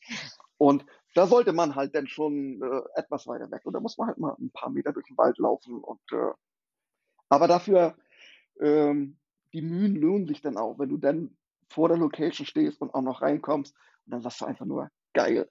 Und dann fällt dir die Mhm. Kinnlade runter, weil du weil du einfach sagst: „Boah“, und dann gehst du au einen Raum weiter und du denkst, das kann nicht mehr getoppt werden und dann dann fällt dir die Kinnlade noch weiter runter, weil das einfach, äh, unbeschreiblich ist, weil du damit gar nicht gerechnet hast, weil du vielleicht nicht alle Bilder kennst. Ist ja ist ja manchmal so. Und das ist einfach auch das Schöne mit, dass du einfach auch diese diese Überraschungen erlebst. Du weißt ja nicht, was was erwartet dich in dieser Mhm, Location, Überraschungsei, Genau, nenne ich ja, das genau. immer. Ne? Ist die ist die wirklich noch in einem guten Zustand oder, äh, sieht das nur noch von außen gut aus und du kommst rein und alles ist kurz und klein geschlagen? Das kann dir ja auch passieren, ne? Und von daher bin ich dann immer bin ich dann immer froh, äh, wenn man das in dem Zustand noch vorfindet, wie man vielleicht Bilder gesehen hat. Wobei es natürlich auch Location gibt, die wir so gefunden haben, wo du gar keine Bilder kennst und du weißt, okay und siehst, aha, so wie der Garten aussieht, so wie das Dach aussieht, das muss Lost sein und kommst dann Und dahin wohnt und jemand da. ist mir ein einziges Mal passiert, dass ich in einem Gebäude stand, oder nicht im, sondern am, äh, und am Fenster stehe und durchgucke und drin sitzt wirklich der Opa und macht Kreuzworträtsel. Oh, shit. einmal aber das war da war ich nur im Vorgarten und das war das ist bestimmt schon 10 Jahre her. Also, das war relativ am Anfang meiner Karriere. Also, ich habe es sonst noch nie gehabt, dass wir da Leute getroffen haben. Mhm. Wir waren mal an einer Location, die angeblich auch verlassen sein sollte und da stand dann 'n schwedisches Auto vor der Tür und Licht brannte drin. Da sind wir dann aber wieder abgehauen. Das war auch 'n Schloss in Frankreich. Also, schien sich dann relativ kurzfristig geändert zu haben. Aber gut, das gehört dazu und mit dem Risiko muss man manchmal leben. Kommt zum Glück nicht oft vor. Es ist auch so ein schöner Übergang, weil die nächste Frage ist sowieso, ähm, hattest du mal 'n 'nen 'nen Spot, der dich enttäuscht hat? Puh. Enttäuscht, schwierig zu sagen. Ja, man kann natürlich sagen, okay, äh, wenn's 'ne Messi-Bude war, war's 'ne Enttäuschung. Ähm also so, dass ich's jetzt so richtig sage, war 'n 'n 'n Reinfall. Ja, erlebst du immer mal wieder, wenn du wenn du so 'ne größere Tour machst und so dann noch, äh, sagst: „Ah, der liegt da am Rand, das ist 'n Umweg von 2 Kilometern, nehmen wir noch mal schnell mit.“ Und da kommt es schon mal vor, dass du einfach dann 'n Spot hast, wo du sagst: „Okay, Kamera packe ich nicht aus, einmal Mhm. durchgegangen, abgehakt.“ Aber das sehe ich dann nicht als Enttäuschung an, weil das das nimmst du einfach nur mit, weil wenn ich sowieso dran vorbeifahre und das 'n Umweg von 5 Kilometern ist und ich in der Gegend bin, dann kann ich da auch mal schnell reingucken. Mhm. Weißt weil das sind manchmal dann auch Spots, die du die du gar nicht aus der deutschen Szene kennst, die du Ja. vielleicht von dem, äh, Kollegen, zu dem du Kontakte hattest und der das auch nicht so genau kennt und dann kann man ja sagen: „Okay, halte ich mal schnell an“ und dann kann ich ihm auch meine Info Genau, geben, Update ob sich's geben, ja. nicht, genau. Genau. Als wir zum Beispiel, ähm, in der Normandie waren, da in der, äh, Chapelle des Pilotes und da habe ich auch 'n französischen Kontakt und dann, äh, schrieb der mir auch und, äh, sagt er: „Seid ihr drin?“ Ich sage: „Ja, wir sind drin.“ Sagt er: „Ey, ich war schon sechsmal da, ich bin nie reingekommen und ihr kommt hin und kommt gleich beim 1. Mal rein.“ Ja, mal hast du Glück und mal hast Eben, du halt ja. Pech. Das ist das ist einfach so. Wie gesagt, dafür war ich bei Alitalia fünfmal, bevor ich reingekommen bin. Ja, Und es ist auch e es ist auch immer so 'ne Glückssache, wenn halt manchmal sind ja Sachen, ähm, lange zu und dann ganz kurz auf und dann wieder zu, Genau. so. Und das ist immer eine eine Frage des Glücks. Also, da gibt's wirklich mehrere Spots, ähm, die die man so kennt. So, es gibt in Belgien, äh, 'n Haus, das nennt sich Maison Doktor Joseph oder Maison Doktor Samurai, so der ein oder andere will's Mhm. vielleicht kennen. Und das ist eigentlich 'n super alter Spot. Also, der ist jetzt nicht brandneu und ich habe den eigentlich schon lange abgeschrieben, also wirklich seit 3, 4 Jahren schon. Und dann Ja. habe ich Bilder gesehen und dachte so: „Hä, okay, what the fuck?“ Und habe denjenigen gefragt, so: „Hey, sind deine Bilder aktuell?“ Weil ich dachte, diesen Spot gibt's gar nicht mehr. Und ich war selber, ähm, nämlich da auch schon dort, um mich zu überzeugen tatsächlich, ob's den noch gibt oder nicht. Und der war halt komplett vernagelt. Also Mhm. ringsum, jedes einzelne Schlupfloch war so bombenfest zu und da hingen auch überall Zettel dran und so. Und ich habe auch gehört, so mit dem Besitzer äh, ist nicht so zu spaßen. Und das ist halt super lustig, weil der Lost Place ist halt neben 'ner Bushaltestelle. Also, du Ah, kannst okay. so ho hop in hop wie nennt man diese diese Touri-Busse? Hop hop on. Hop Hop on, hop on off, genau. genau, hop on, hop hop off kannst du da machen. Und dann dachte ich: „Ja, okay, fuck it, äh, fahre ich da mal schnell rum und gucke da mal rein.“ Und wie gesagt, alles zu und dann tauchten diese Bilder auf und dann e war's eben auch so, dass das immer mal wieder auf ist und mal wieder zu, aber es ist halt super rar. Also, dass dass, äh, Leute reinkommen, weil's wieder super schnell zu ist einfach. Aber wir haben auch die Erfahrung gemacht, dass du immer einmal mehr gucken musst. Ich weiß noch, als wir bei Chateau Pavarotti waren, wir sind da wirklich dreimal rum und haben nix gefunden. Und dann sagt mein Kumpel: „Komm, wir gehen.“ Ich sage: „Ne, einmal gehe ich noch rum.“ Und dann habe ich tatsächlich in einem Fenster unten in der Ecke gesehen, dass diese Ecke mit Paketband zugeklebt war. Und warum war sie mit Ah. Paketband zugeklebt? Weil da nämlich ein Loch im Fenster war. Mhm. Und, äh, ich habe gesagt zu meinem Kumpel, ich „Ich probiere aus, wenn wir Glück haben, komme ich an den Fenstergriff ran und dann kommen wir rein und wenn nicht, dann ist das halt so.“ Und ich habe meinen Arm durchgesteckt und ich bin wirklich so grade eben mit den Fingerspitzen an an den Fenstergriff von innen rangekommen. Wir haben das Fenster aufgehabt und dann sind wir natürlich da rein. Äh, wäre da diese Ecke nicht mit Paket weil das Fenster unten wirklich in der Ecke Ja. 'n Loch hatte, mit Paketband zu und ich habe wir haben's vorher nicht gesehen. Sonst wären wir nie da reingekommen. Und wir haben einfach gesagt: „Komm“ und die Erfahrung haben wir schon öfter mal gemacht, dass man lieber noch 'n 2. und 'n 3. Mal, äh, Ja, rumschaut ja. und da hast du irgendwas übersehen und, äh, da haben wir schon ganz oft Glück gehabt, dass wir dann beim 2. oder 3. Mal, äh, rumgehen, dann doch noch irgendwo was gesehen haben, was wir vorher übersehen haben. Und dann dann freust du dich natürlich, wenn du schon dreimal rumgelaufen bist und schon Ja, damit äh, schon gedanklich abgehakt hast und sagst: „Okay, komm, wir gehen zum Auto, wir kommen doch nicht rein.“ Und dann siehst du beim beim Gehen so ungefähr doch noch den Zugang. Und das ist natürlich dann und Pavarotti ist natürlich auch, äh, schon schon geil gewesen, ne, muss man Mhm, ich kenne die Bilder tatsächlich. Ja. Aber wird ja auch inzwischen renoviert und umgebaut oder ist vielleicht sogar schon fertig. Mhm. Das weiß ich jetzt nicht, also Ja, so ist das dann manchmal. Ich bin so gespannt auf die nächste Frage, weil ich ich habe jetzt nicht ganz mitgezählt, aber in etwa. Aber in wie viel Ländern warst du jetzt eigentlich überhaupt schon zum Urbexen? Also, Überhaupt? darauf ha darauf habe ich mich vorbereitet, weil ich, Oh. äh, mitgekriegt habe, dass du die Frage ja immer stellst. Ich hatte ja gesagt, ich habe da am Sonntag mal reingehört in 1, 2 deiner Podcasts. Also, ich war insgesamt, äh, in, äh, 16 Ländern.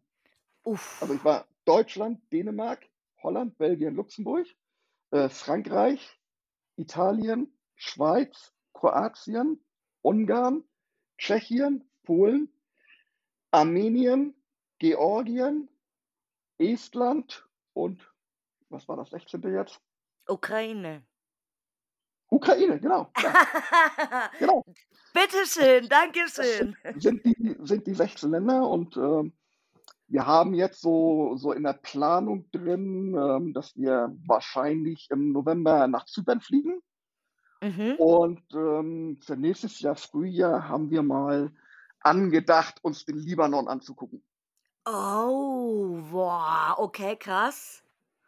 Das sind so ja, und dann im im über den 3. Oktober noch mal in die Bretagne.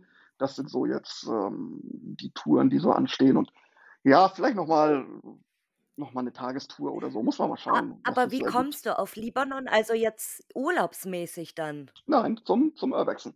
Okay, Also, ich habe da krass. ich habe da 'ne 'ne ordentliche Karte, wo ich wirklich, also, Locations für 'ne Woche habe, auch recht interessante Locations, also, auch Theater und so was dabei und, ähm, bisschen Industrie.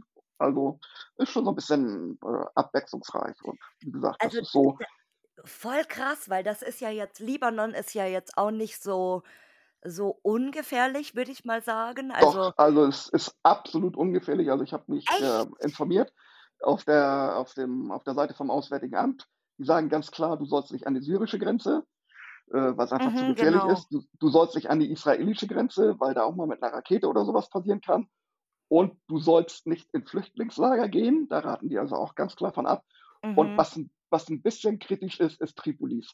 Beirut und so ist absolut safe und, äh, auch die Umgebung da kannst du also ohne Probleme bereisen. Die raten ab, gewisse Straßen bei Nacht zu befahren und die raten ab, in gewisse Stadtviertel, dass Frauen da alleine hingehen. Aber Mhm.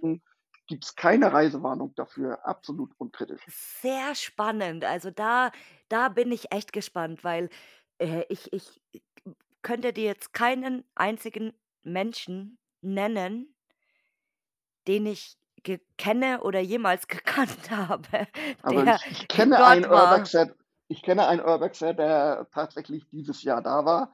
Der war aber zum Beispiel auch an der an der, ähm an der Bura, ne? Also, der macht Mhm. mal solche Touren und der war jetzt im Frühjahr ich meine, 3 oder 4 Tage war der da unten. Und ich habe Oh, da auch ich Bilder von gesehen. ich bin so gespannt. Ich bin sehr gespannt. Sehr, sehr, sehr, sehr. Wie gesagt, das ist so unsere Planung für nächstes Frühjahr. Oh.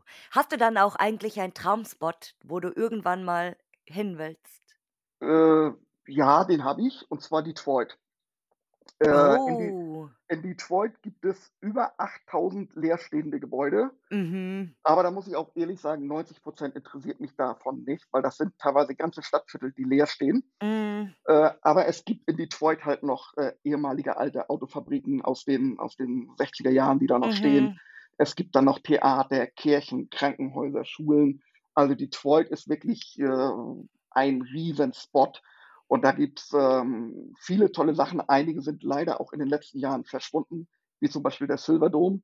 Der Silverdome war Mhm. 'n riesiges, äh, Baseballstadion und, äh, den haben sie inzwischen abgerissen. Aber es gibt immer noch viele interessante Sachen.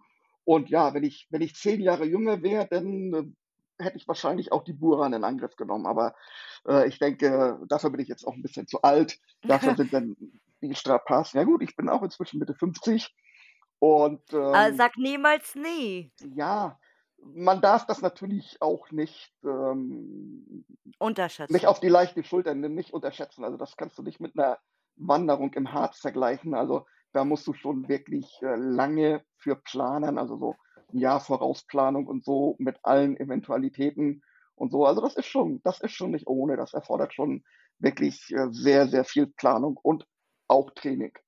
Das muss man ganz klar sagen. Du kannst also nicht sagen: „Ach, da schneide ich mir mal den Rucksack auf und dann laufe ich da mal eben schnell hin“, sondern das ist schon 'ne andere Hausnummer.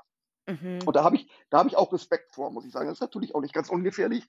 Es ist immerhin, ähm, russisches Staatsgebiet und, ähm, ja, wie gesagt, wenn ich 10 Jahre jünger wäre, dann würde es vielleicht anders aussehen, aber, äh, reizen tut es mich natürlich, bin ich ja offen und ehrlich. Das ist so, ja, ich will nicht sagen, der heilige Gral, aber das ist natürlich schon was Besonderes, ne?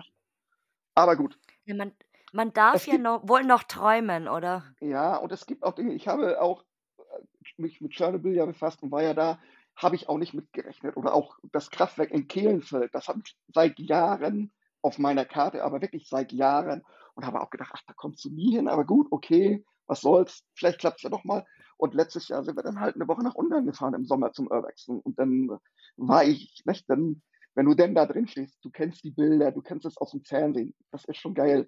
Aber wenn du denn da drin stehst in diesem Kontrollraum, das übertrifft alles. Das ist Ja klar, das wirklich glaube ich, also unbeschreiblich dann. Also, das ist schon Wahnsinn. Aber gut, ähm, das Leben wäre ja auch langweilig, wenn du keine Träume hättest, ne? Eben, für was lebt man dann? Genau so ist es und man man muss Wünsch man muss Wünsche und Träume haben. Und auch das ist auch beim Urbex so. Du hast Locations, wo du sagst: „Mensch, da möchte ich gerne hin, das würde ich gerne“ und manchmal erfüllt es sich und dann gibt's sicherlich auch Locations, die einfach, äh, nicht erfüllbar sind. Es gibt 'n richtig geilen Zugfriedhof in der Wüste von Chile. Da stehen Okay. Dampfloks rum, so was hast du noch nicht gesehen. Oder oder. Bolivien, muss ich lügen. Chile oder Bolivien, habe ich jetzt nicht im Kopf, müsste ich auf meiner Karte gucken. Also, das sind so Dinge, wo du sagst: „Boah, das ist, äh da das siehst du einmal und nie wieder“, so ungefähr, ne? Mhm.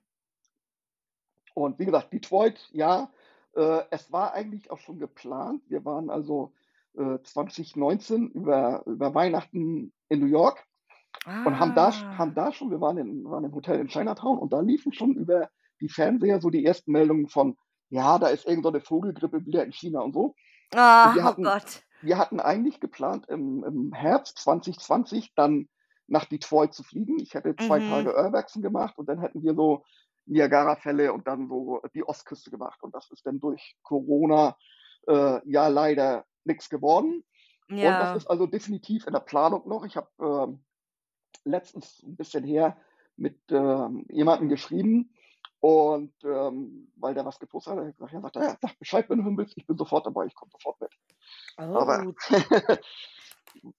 wahrscheinlich würde ich dann äh, also keine reine Urbex-Tour nach Amerika machen, sondern ich würde dann so eine Mischung aus Urbex und Sightseeing ja, genau, das kann man ja auch und super verbinden, also. würde es dann natürlich auch mit meiner Frau machen. Also äh, die würde ich dann, ich würde nicht mit irgendeinem Urbexer nach Amerika fliegen, sondern ich würde es dann mit meiner Frau machen und dann würde ich halt ein, ein bisschen Urbex mit einbauen. Mache ich ja immer, wenn wir irgendwo im Urlaub sind, wenn da was ist. Äh, ich mache immer ein, zwei Tage Urbex. Also das passt auch. Und jetzt du gibt's kannst da nat nicht nur am, kannst da nicht nur am Strand liegen. ja. Und die die nächste Frage, da bin ich jetzt auch sehr gespannt auf deine Antwort, weil natürlich gibt's auch für dich hier diese Frage. Ähm, beschreibe die aktuelle Urbex-Szene mit einem Wort. Überlaufen. Mhm. Also ich finde, wie ich vorhin schon sagte, als, als Corona losging, da hat auf einmal jeder Urbexen für sich entdeckt. Ich habe schon Leute in Lost Place getroffen, wo ich gedacht habe, ey, wo wollt ihr hin? Wir haben mal in, in ähm, Cinderella haben wir ein Mädel, haben wir Mädels getroffen und die eine hat wirklich High Heels angehabt, hat einen Rock angehabt, das war mehr Gürtel als Rock. Oben hat auch die Okay. Hälfte rausgeguckt, lange rote Fingernägel. Haben wir gedacht, okay, vielleicht wollen die mit der ein paar Bilder da machen oder so. Nein, die hat ihre Kamera rausgeholt und ist da so, als wenn sie, die sah aus, als wenn sie in die Disco wollte. So ist die da in Lost Place rumspaziert. Und das fand ich schon, also, das finde ich schon, ja, es muss, es muss jeder selber wissen, weißt du? Aber dafür ist es einfach zu gefährlich in so einer Location. Äh, da muss man einfach auch gewisse Vorkehrungen treffen, weil da sind Nägel, die auf der Erde liegen, wo du reintreten kannst. Da sind äh, Splitter an der Scheibe und, und, und. Und ich bin der Meinung, ja, jeder hat das Recht, dieses Hobby zu betreiben, brauchen wir gar nicht drüber reden, egal ob er, ob er 18, ob er 60 oder ob er 20 ist. Aber man sollte sich über diese Gefahren, die ein Lost Place mit sich bringt, im Klaren sein. Und äh, sollte auch Vorkehrungen treffen, um diese Gefahren einfach zu minimieren. Das ist meine persönliche Meinung.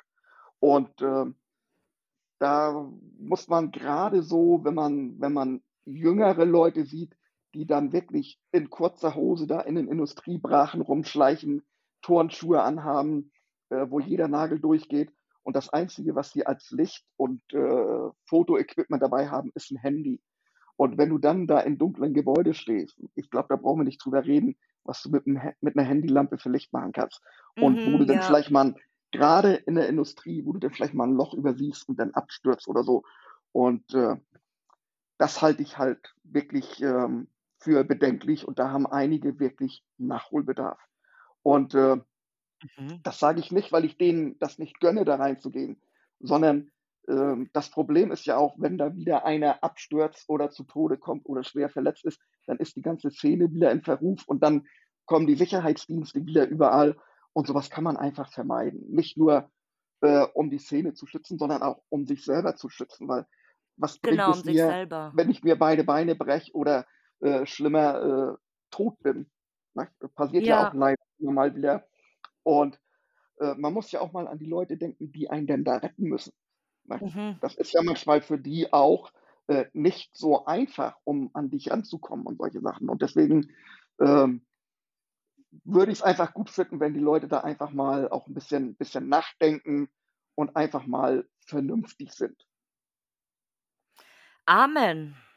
Ja, nee, so, so ist das jetzt nicht gemeint, weil, wie gesagt, ähm, man sieht es einfach zu oft und man hat es einfach in letzter Zeit noch öfter gesehen, gerade wenn man, wenn man so Jüngere trifft, halt gut. Ich bin nun nicht unbedingt in den Locations unterwegs, wo der Auflauf ist. Das muss ich, muss ich auch ganz klar sagen. Aber du siehst einfach genug Bilder und Videos, wo die Leute sich ja selber fotografieren und selber filmen. Und da sieht man das natürlich immer. Also, äh, das kommt vor, dass wir die ganze Woche auf Tour sind und nicht einen einzigen in den Locations treffen. Nicht einen. Mhm. Ja, geht mir auch Ne? oft so. Das ist ja nicht so wie, wenn du ins Ruhrgebiet äh, fährst, wo du mit der Straßenbahn und mit der U-Bahn überall hinkommst, äh, wo du dann erstmal eine Nummer ziehen musst und aufgerufen wirst, weil sonst du keine Bilder machen kannst, weil alle im Bild stehen. Und Mhm. äh, da, da merkt man das einfach. Die sind dann unterwegs, ach, ach komm, wir fahren da mal hin, da soll ein altes Haus stehen, lass uns mal. Und dann siehst du die halt da entsprechend und das, äh, wie gesagt, ist einfach unvernünftig. Jetzt kommen wir zu was Schönem. Ja, da bin ich ja mal gespannt. Du weißt schon, was jetzt kommt. Und zwar, wen möchtest denn du mal hier hören eigentlich? Also, ähm, ja, ich, ich habe da, mir würden mehrere Namen einfallen, ähm, muss ich ganz ehrlich sagen. Und das sind sicherlich auch mehrere, die es äh, verdient hätten, bei dir ähm, ihre Geschichte erzählen zu dürfen, weil sie einfach, Oh. weil sie einfach ähm, auch was Besonderes sind in der Szene, weil sie äh, nicht so mit dem Mainstream mitschwimmen. Und äh, aber ich habe, habe da jemanden, äh, der interessiert mich da so ein bisschen. Ich kenne ihn ein bisschen, wir haben auch schon bis ab und zu mal geschrieben. Das ist auch jemand, der in Kasachstan bei der Buran war und auch noch andere nette Dinge gemacht hat. Und zwar ist das der Flo Dömer. Den Flo Dömer habe ich Ja, so lange schon auf meiner Bucketlist, weil ich ein sehr großer Fan von seinem äh, Blog und seiner Website bin tatsächlich. Nur der ist, glaube ich, ein bisschen, äh, ein bisschen schwer zu kriegen. also ich, ich weiß es nicht. Äh, also mein, mein Kumpel, mit dem ich immer auf Tour bin, der Andreas, der hat immer, der telefoniert sogar manchmal mit dem Flo. Wir waren mal auf Tour und da haben wir ihn, äh, hat er ihn angerufen und sagte, ah, ist im Moment gerade schlecht. Ich bin gerade in Schlauchboot, weil er zu diesen Festungen, die da vor der vor England in der Themse-Mündung sind, äh, gerade rausrudern wollte, so ungefähr. Und ähm, der hat schon viele spannende Geschichten. Und wie gesagt, wir haben uns ab und an nochmal ausgetauscht, als wir im, im Blade Runner Kraftwerk waren, waren wir uns nicht hundertprozentig sicher, ob wir tatsächlich dieses äh, Kohlenförderband nehmen müssen, um da reinzukommen. Und dann haben wir da auch nochmal schnell nachgefragt und so. Und der ist also, der hat wirklich, der macht wenig, ja, aber er, er ist auch so abseits vom Mainstream, muss man ganz klar sagen. Ja, Und äh, und der ich hätte da auch voll spannende Bock. Geschichten zu erzählen. Und das Genau. ja, sieht man ja auch an seinen Bildern. Und vielleicht hast du ja Glück und Ja, mal. Ähm, viel, vielleicht muss ich dann noch mal äh, hier mein, mein Sternstaub versprühen irgendwo ja. und äh, komme da vielleicht doch noch ran. Also kannst du dich äh, überraschen lassen, ob ich ihn vielleicht noch dieses Jahr kriege oder in Das, den das würde nächsten mich, Wochen. würde mich wirklich freuen, äh, mal von ihm was zu hören. Ich kenne zwar einige. Dinge von ihm, aber sowas ist natürlich noch interessanter. Da kann man noch viel mehr Dinge rüberbringen, als wenn man sich mal kurz mal per WhatsApp oder Ja, äh, per Facebook ausgetauscht hat und so. Und wie gesagt, es gibt noch, mir fallen noch mindestens zwei Handvoll, na, zwei Handvoll, aber mindestens eine Handvoll Leute mehr ein, die es auch verdient hätten, weil es wirklich auch äh, äh, Leute sind, die, die spannende Sachen zu erzählen haben und die auch vernünftig sind. Weißt du, das ist, ist ja auch immer so ein ja, Aspekt mit, wo du genau weißt, okay, das, das sind ordentliche. Da sind auch ein paar bei, die schon bei dir waren, wie zum Beispiel äh, der Tom oder auch die, äh, die verlassenen Orte, der Nick, den, den ich auch mhm. persönlich kenne, mit dem ich auch schon mal äh, vor ein paar Jahren zusammen unterwegs war. Ähm, deswegen fallen natürlich auch ein paar weg dann. Aber wie gesagt, ähm, das ist, das ist schon, jeder hat ja auch was anderes zu erzählen. Und äh, jede, jede Folge, wie gesagt, ich habe, glaube ich, vier gehört jetzt, äh, obwohl wir das gleiche Hobby alle haben, jeder hat eine, eine ganz andere Herangehensweise oftmals auch. Und dadurch, dass andere ja, da sind, der eine sagt, nee, ich bin noch gar nicht aus Deutschland rausgekommen und der nächste hat die halbe Welt schon bereist.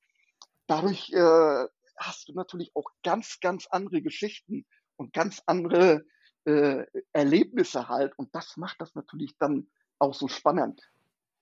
Ja, klar. Zum Ende wird, weißt du was, jetzt bin ich nämlich gespannt, was du sagst, weil zum Ende drehen wir hier ja immer so den Spieß um. Und äh, jetzt äh, bin ich, also ich, ich überlege auch gerade so, vielleicht ist es, ist es die gleiche Person, aber mit wem würdest du denn mal gerne auf Tour gehen? Ich sag dir ganz offen und ehrlich, ähm, ich war schon mit einigen Leuten auf Tour, habe das auch mal ausprobiert und so. Und ähm, ich fahre seit über acht Jahren mit dem Andreas zusammen auf Tour. Wir haben uns mal auf einem normalen Fotografentreffen kennengelernt. Und da ergab sich dann so äh, im Gespräch, ja, dass wir beide Urbexen. Und dann haben wir gesagt, ach, können wir ja mal zusammen losfahren. Dann ist ein bisschen Zeit verstrichen und dann sind wir mal die erste Tour und die nächste und die nächste. Und äh, das machen wir seit acht Jahren und wir verstehen uns blind. Also einer kann sich auf den anderen verlassen. Wir sind bereit, das gleiche Risiko einzugehen, aber sind, Okay. sind auch, äh, ich war mal mit jemandem unterwegs, der hat bei jedem Knackgeräusch, hat er sich umgedreht und kommt da einer und so. Und sowas Oh brauche ich nicht. nein. Und der Andreas und ich, wir sind, wie gesagt, bereit, das gleiche Risiko einzugehen, weil ein gewisses Risiko äh, musst du eingehen, sonst kommst du nicht in irgendein Schloss rein oder so. Aber wir sind auch so vernünftig, dass wir nicht jedes Risiko eingehen. Also wenn, wenn du siehst, oh, die Treppe ist nicht mehr oder der Boden sieht nicht so aus, dann verzichten wir auf das Bild. Und wir haben schon auf einige Bilder verzichtet, weil einfach äh, das Risiko und die Gefahr einfach zu groß ist. Und was ja auch dazu kommt, wenn du mit jemandem vier, fünf Tage unterwegs bist, dann bringt das ja nicht nur was, wenn du dich in der Location verstehst und der eine sich auf der anderen verlassen kann. Du musst dich auch miteinander unterhalten können. Ja, gen Und und du, auf einer fünf, Ebene sein genau, und wenn irgendwie. du fünf Tage auf Tour bist und wir sind beide so im, im gleichen Alter, er zwar ein klein bisschen älter als ich, aber wir verstehen uns so super. Wenn wir, also wir schlafen nicht mehr im Auto, aus dem Alter sind wir raus. Wir nehmen uns ein billiges Hotel, wir nehmen uns immer ein Doppelzimmer, allerdings mit Einzelbetten. Und dann, äh, weißt du, und das funktioniert alles, das klappt alles. Und ähm, deswegen bin ich da gar nicht mehr so groß experimentierfreudig. Und dann habe ich noch die, die Fee habe ich noch und die Elke und den Robert noch. Das sind so die Leute, äh, mit denen ich in der Regel unterwegs bin. Und ganz offen und ehrlich, das reicht mir dann auch. Weil Och. wenn du wieder jemanden neuen kennenlernst, da musst du dich erstmal wieder mit dem zusammenfuchsen und du musst Mhm. dich erstmal wieder, du musst wissen, okay, wie tickt der, wo steht der drauf und was mag der und so. Das muss ja auch passen, weil wenn Ja, einer sagt, klar. äh, ich habe aber gar keinen Bock auf Industrie und du bist jetzt da unterwegs und da sind vier, fünf Industrielocations in der Nähe äh, und der will da nicht rein und du sagst aber, hm, das funktioniert dann nicht. Und Mhm. deswegen muss ich ganz ehrlich sagen, bin ich aus der Experimentierphase draußen. Die habe ich hinter mir. Ich habe es auch gehabt. Ich war mit vielen unterwegs und äh, wie gesagt, mit dem Andreas fahre ich seit acht Jahren los und das klappt super. Wir verstehen uns wirklich äh, blind und ähm, können uns aufeinander verlassen. Das ist ja auch wichtig. Ne? Mhm, Auch auf wenn, jeden wir haben auch schon Fall. mal gehabt, dass, dass nur einer erwischt wurde und der andere nicht, weil der gerade woanders war. Da sagt keiner, ja, aber mein Kollege ist noch da. Das wird es nie geben bei uns. Dann ist der eine halt erwischt worden und dann ist das so und der andere hat halt Glück gehabt. Und das finde ich einfach wichtig, dass man, dass man sich verlassen kann. Äh, es geht ja auch darum, es kann ja auch immer mal was passieren. Und da musst du Mhm. einen haben, auf den du dich verlassen kannst. Bisher, toi, Ja. toi, toi, ich klopfe auf Holz. Äh, wir haben nur einmal was gehabt, dass der Andreas sich eine Platzwunde zugezogen hat. Aber äh, sonst haben wir noch nie was gehabt. Und da muss, muss man sich einfach darauf verlassen können, dass derjenige dann. Und deswegen habe ich keinen Wunsch, mit wem ich gerne losziehen würde. Ich bin mit dem, was ich habe, mit den Leuten zufrieden und da bleibe ich auch bei. So genügsam, dieser Mann. Unglaublich heute. Ja, was heißt, was heißt genügsam? Du, das hat nichts mit genügsam zu tun. Das zeigt Nein, aber ich verstehe dich Erfahr das total. zeigt die Erfahrung, Ja. weil ich, ich hatte mal jemanden, der hat mit einem Holzstativ äh, fotografiert. Und das hat ewig und drei Tage gedauert, äh, bis der dieses Holzstativ aufgebaut hatte. Und ich war Okay. schon fertig und der hat immer erst die Hälfte der Location gehabt. Und dann hast du da ewig gestanden und gewartet und gewartet und gewartet. Mhm. Und was zum Beispiel auch beim, beim Andreas dazu kommt, wir haben beide die gleiche Kamera. Das heißt, wenn der eine mal kurz ein Problem hat und irgendwas nicht Mm. weiß an der Kamera, weiß der andere. Man kann sich da Ah, auch unter, perfekt. ist jetzt Zufall halt, nicht? aber das Ja. sind so, so Kleinigkeiten halt. Nicht? Und Ja. ja.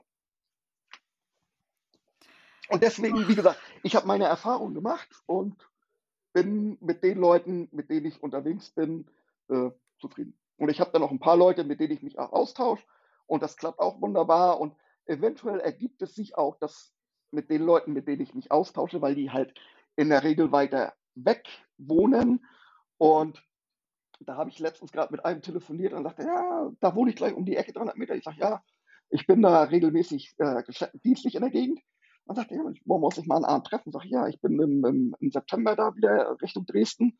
Und dann sage ich, melde ich mich vorher bei dir und dann können wir uns abends mal auf ein Bier treffen und uns mal persönlich kennenlernen. Wir haben schon zwei, dreimal telefoniert, ein paar Mal geschrieben und so. Und ja, so ergibt sich das dann manchmal. Und dann ergibt es ja sich vielleicht, weil er sagt, Mensch, ich war noch nie in Frankreich und ich plane nach Mhm. Frankreich, dass Ja. man vielleicht dann sagt, Mensch, ja, dann komm Richtung, Richtung Westen und dann treffen wir uns da und dann machen wir es gemeinsam mal.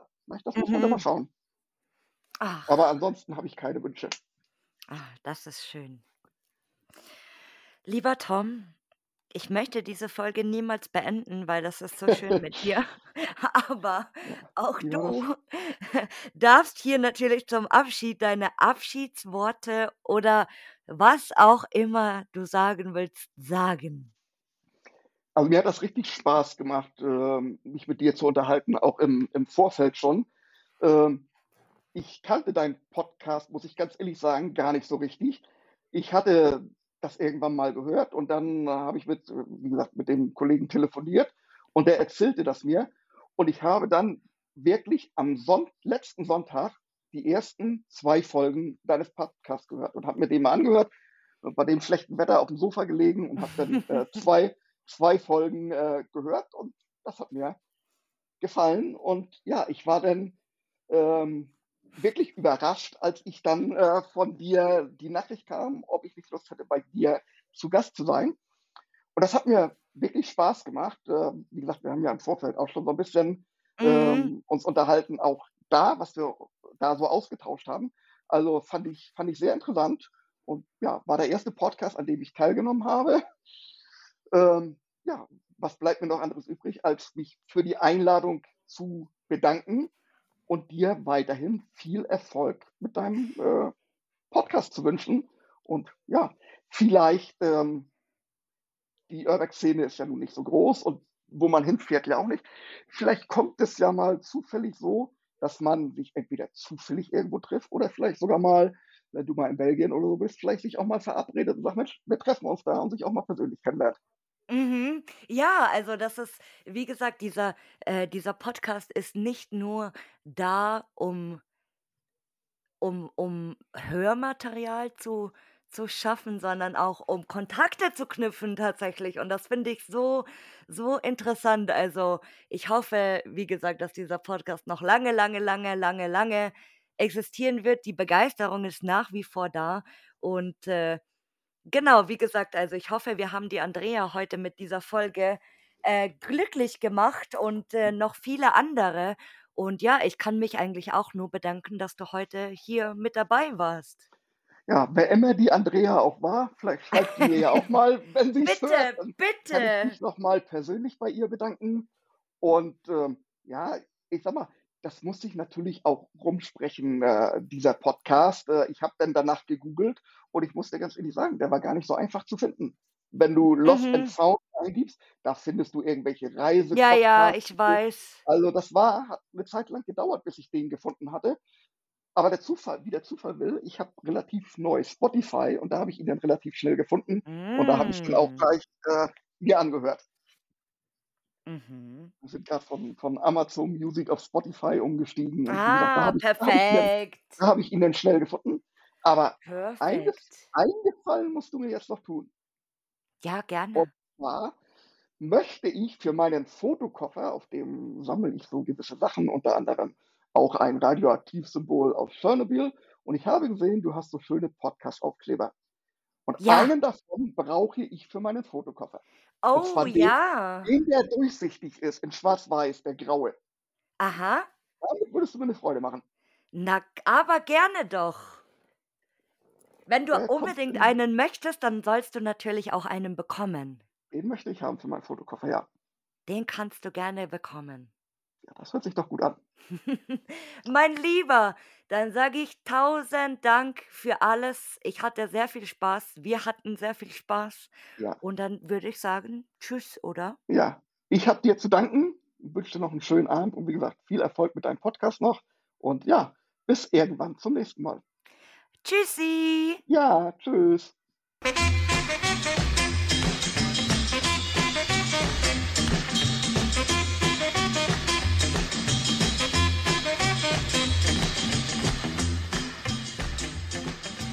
Danke fürs Zuhören und wenn dir dieser Podcast gefällt, dann hinterlass mir doch gerne eine Bewertung bei Spotify, Apple Podcasts oder einer Podcast-Plattform deiner Wahl.